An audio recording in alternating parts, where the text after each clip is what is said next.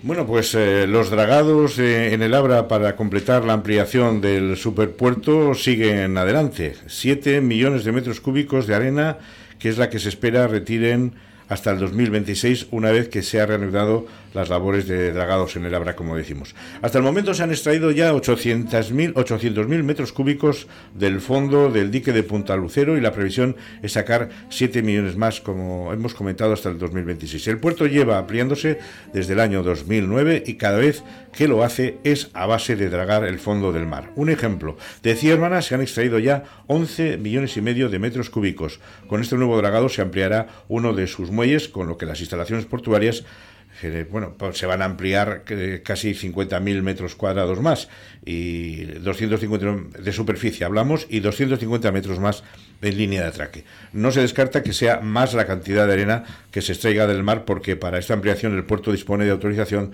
de la Administración Central para extraer hasta 22 millones y medio. Tenemos eh, tres invitados eh, esta mañana eh, en el estudio de, mm, de Porto Radio y los voy a presentar. Íñigo Elortigui, que es miembro de la plataforma Abra Visiric. Hola Íñigo, Egunon, ¿cómo estás? Egunon. Egunon. Tenemos también a Quique Prada en el estudio. Quique, Egunon. Egunon, buenos días. Y a Sara Ibáñez, también miembro de la, de la asociación, en este caso de Meazaldea Visiric. Eh, Quique es de Guecho, ¿verdad? Y, eh, como digo, eh, Íñigo es de Abra Visiric. Al final, todos compendiando, uniéndose eh, para analizar este, esta actividad en el puerto de Labra que nos preocupa.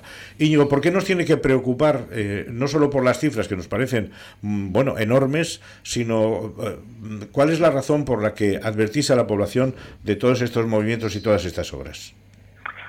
Bueno, principalmente por dos cuestiones. La primera por una cuestión de salubridad, es decir, eh, buena cantidad, mm, el estudio de impacto medioambiental que en el 2012 la autoridad portuaria incluía en el expediente, ya alertaba de que una parte considerable del lecho marino que se iba a extraer eh, contenía eh, materiales eh, contaminantes, porque tenemos que tener en cuenta que durante años, durante décadas, mm, prácticamente durante un siglo, eh, todos los eh, escombros y eh, residuos del, Bilbao industrial se han depositado en esta zona del Abra exterior y mm, para hacer el dragado en el 2012 pues se extrayeron se extrajeron de, esta zona millones y millones de, toneladas para hacer el relleno en, en y el propio estudio de impacto medioambiental reconocía en torno a un 8% de un área muy concreta,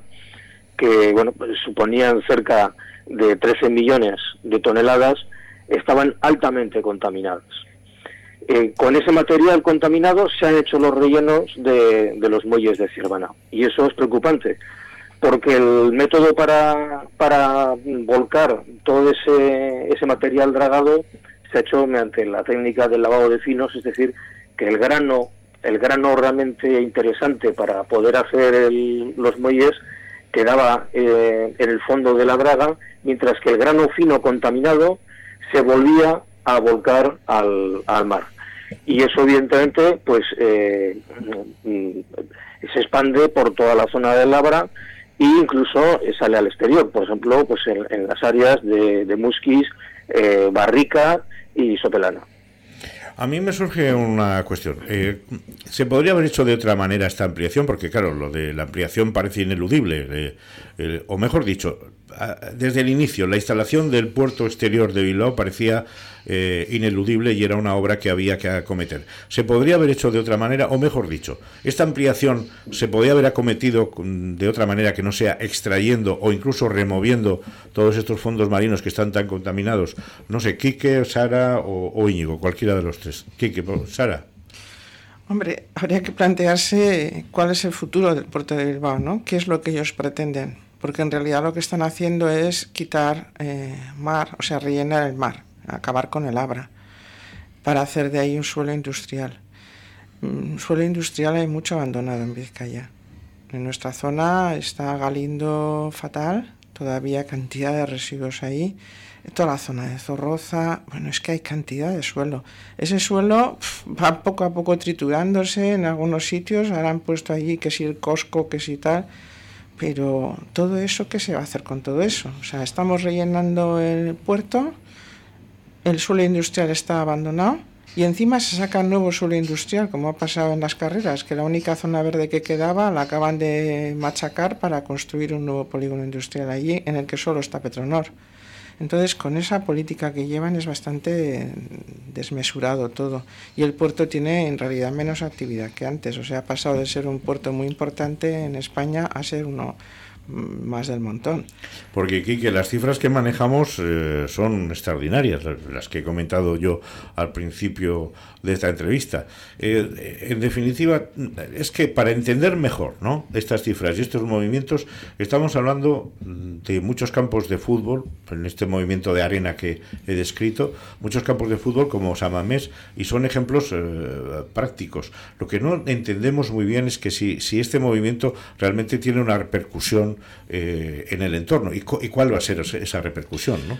Sí, efectivamente, antes estábamos comentando por cuantificar un poquito, por visualizar ¿no? Eh, el boquete que van a hacer frente a Punta Lucero, pues esos 50 millones, 49 concretamente era la autorización, millones de metros cúbicos, pues hemos hecho una comparativa con un San Mamés, calculando 200 metros por 100 por 50 y sale un millón de metros cúbicos. Digamos que la arena y los lodos que extraerán del fondo marino, pues rellenarían 50 San Mamés lo cual hace, hace ver eh, la, enorme dimensión y, bueno, eh, lo que calificamos como de catástrofe ambiental en todos los sentidos, el utilizar el fondo marino como una cantera, cuando, como bien comentaba Sara, eh, en relación a lo que es la ampliación del puerto, a nadie se le escapa que es una ampliación de suelo industrial, no una actividad portuaria propiamente dicha, cuando en Vizcaya tenemos suelo industrial abandonado.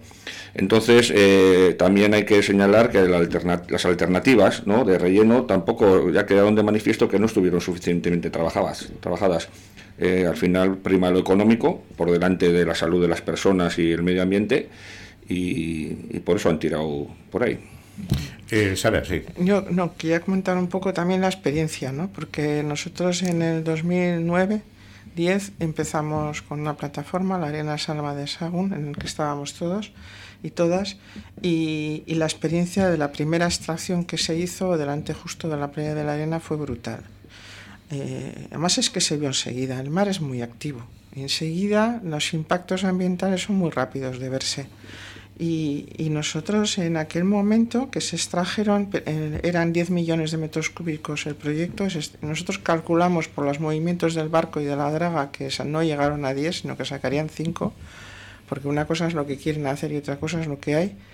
Y me acuerdo que sacaron una arena maravillosa, o sea, cuando la tiraban en el puerto para rellenar es que daba pena, porque la playa es como roja y la arena del fondo del mar era dorada. Es que era como un oro que tiraban allí cuando sal, Además, la cantidad de peces y todo, o sea, estaban todas las gaviotas ahí encima poniéndose las botas, ¿no? Y al poco tiempo, enseguida, si eso fue en el 2010-11, las dos, bueno, en primavera y en otoño, eh, mm, temporadas de, dragados, en el 2014 el puente de Poveña, con los temporales, fue desplazado dos veces seguidas. Con lo, el, habían, lo habían arreglado un año atrás, que se gastó medio millón de euros en arreglarlo y con los temporales se movió dos veces que hubo que volver a arreglar. La playa de la arena no, fue impresionante, se llenó de piedras como nunca, entera. Las duchas, los accesos a la playa, todo bajó el nivel muchísimo de la arena y luego supuso una gran cantidad de dinero el quitar todas las piedras, volver a reconstruir el puente, volver a poner las duchas, los accesos a la playa, porque toda la playa bajó el nivel. Porque claro, si haces un agujero, ese agujero que has hecho dentro se va a acabar rellenando. ¿Y de dónde se va a rellenar? ¿Cuál sería la consecuencia, Íñigo, previsible, consecuencia previsible de todas estas extracciones actuales de cara al futuro, de cara al entorno? ¿Podría ser parecidas a la que acaba de describir Sara? Por supuesto, además están incluidas en el informe de estudio de impacto medioambiental que se elaboró en el 2012, al que hacía antes la referencia. Ahí ya establece que como bien ha apuntado Sara, el, propio hueco que deja el, el dragado tiende a rellenarse por, por la propia inercia de las mareas. Y en el estudio de impacto ambiental reconocían que la playa de la Arena, las playas de Arrigúnaga y, y en Guecho y las playas de Barrica y Sopelana se ven afectadas, especialmente con, con mayor virulencia las playas eh, de Guecho, las de Arrigúnaga y, y Y en la Arrigúnaga especificaba que, bueno, pues que que, es una, una, playa que en la que se vertió arena hace muchos años procedente de Baquio, esta arena ha ido desapareciendo y ha vuelto a aparecer la, la roca eh, natural de la playa de Regúnaga. Esto es una cosa que advertía ya el estudio de impacto medioambiental y se ha cumplido. Y efectivamente se están cumpliendo eh, las peores previsiones que ya advertía el estudio de impacto medioambiental. Y la pregunta, porque se nos va el tiempo, eh, la pregunta es, ¿y ahora qué? ¿Qué hacer? porque eh, la denuncia eh, está clara que, la estáis llevando a cabo, pero ¿cuáles serían los pasos a seguir? Porque si esto es tan, tan real y tan evidente, ¿qué es lo que hay que hacer? Evidentemente, la propia declaración de impacto ambiental ya eh, declaraba estos efectos como irreversibles. recientemente ha salido algo en prensa y no sé, parecía, parecía entenderse que estos efectos negativos era, era cosa de los colectivos y los vecinos, pero no, la declaración de impacto ambiental eh, así lo afirmaba que estos daños en costa, en la batimetría, en la morfología de las playas, etcétera, eran severos e irreversibles. Eh, sí podría apuntar yo, por ejemplo, que en la playa de Ereaga, además como ha comentado Sara, es que estos movimientos, estos cambios, eh, no hace falta que pase tanto tiempo para, para, para verse, hecho una realidad, ¿no? Esta declaración de impacto ambiental eh, aludía a los efectos negativos en el, uso, en el uso lúdico de las playas, principalmente de Areaga y Arrigúnaga, y yo este verano he tenido la, oportunidad de comprobar, bueno, todos podemos comprobar, como ya anunciaba que eh, las playas quedarían descarnadas en la orilla, con la roca al aire, la arena se amontonaría atrás, y de hecho es un efecto palpable. Y realmente arroja algunos matices de riesgo como por ejemplo en la playa de Areaga, con la marea alta, el socavón en la orilla que se produce de, una profundidad eh, repentina muy profunda y peligrosa, eh, produce banderas rojas en cuanto hay algo de oleaje, porque cualquier niño, cualquier persona mayor eh, se ve arrastrada por la resaca.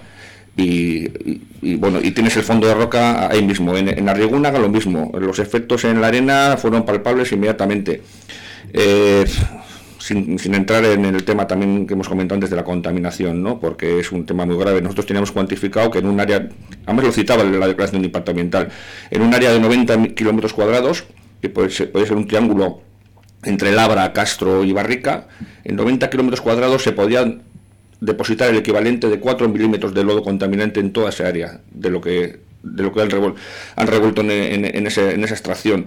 Eh, había unos condicionantes de, de, valorar ¿no? y hacer un seguimiento ambiental de estas cuestiones que no, no, no, lo vemos por ninguna parte, pero los efectos están ahí.